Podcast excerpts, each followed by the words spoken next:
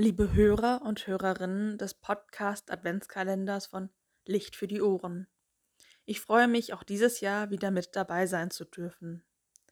Irgendwie gehört dieser Podcast schon zu meiner Weihnachtsvorbereitung dazu. Letztes Jahr durfte ich bereits ein paar Texte dafür schreiben und sprechen.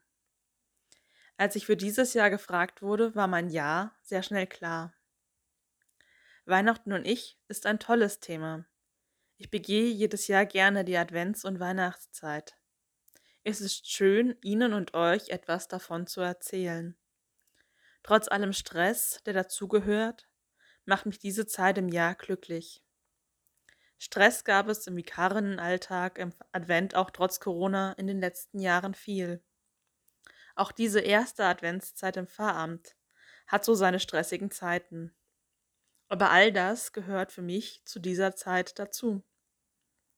Wir kommen aus der dunklen Zeit des Kirchenjahres und unsere Nächte werden noch länger. Es ist lange dunkel, aber in diese Dunkelheit scheinen die Lichter der Adventszeit.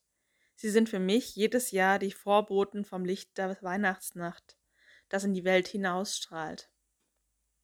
Natürlich weiß ich, dass die Adventszeit eine Zeit der Vorbereitung ist und es auch traurige und schwere Momente gibt. Das wären zum Beispiel das Vermissen von verstorbenen Angehörigen oder dem World Candlelighting Day am zweiten Sonntag im Dezember. Das ist der Gedenktag für alle verstorbenen Kinder.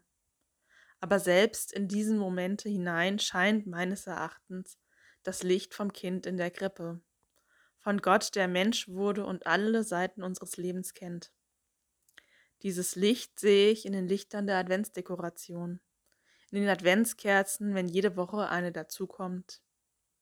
Am Beginn der Adventszeit brennen nur wenige Lichter, aber sie werden mehr. Und an Weihnachten kommen noch die Christbäume dazu. Das Licht scheint in die Dunkelheit. Ein kleines Licht kann schon viel erhellen, so wie das Licht vom Kind in der Krippe an dieses Licht des Kindes erinnert jedes Jahr das Friedenslicht von Bethlehem. Dieses wird jedes Jahr von der Geburtsgrotte in die Welt geschickt. So geht das Licht aus der Krippe um die Welt und verbindet die Menschen über die Orte und Generationen hinaus. Das Friedenslicht hat so viele verschiedene Bedeutungen. Es ist Licht in der Dunkelheit. Es erinnert an die Hoffnung an das Kind in der Krippe. Es ist aber auch Trost und schenkt Trost mit seinem Licht. Bei mir brennt jedes Jahr auch das Friedenslicht, manchmal sogar bis Ostern. Ich hole es mir jährlich in der Adventszeit. Aber ich behalte es nicht nur für mich, sondern ich gebe es auch weiter. Weihnachten und ich sind also die Freude über die Lichter in der Dunkelheit und das Kind in der Krippe, für das die Lichter stehen.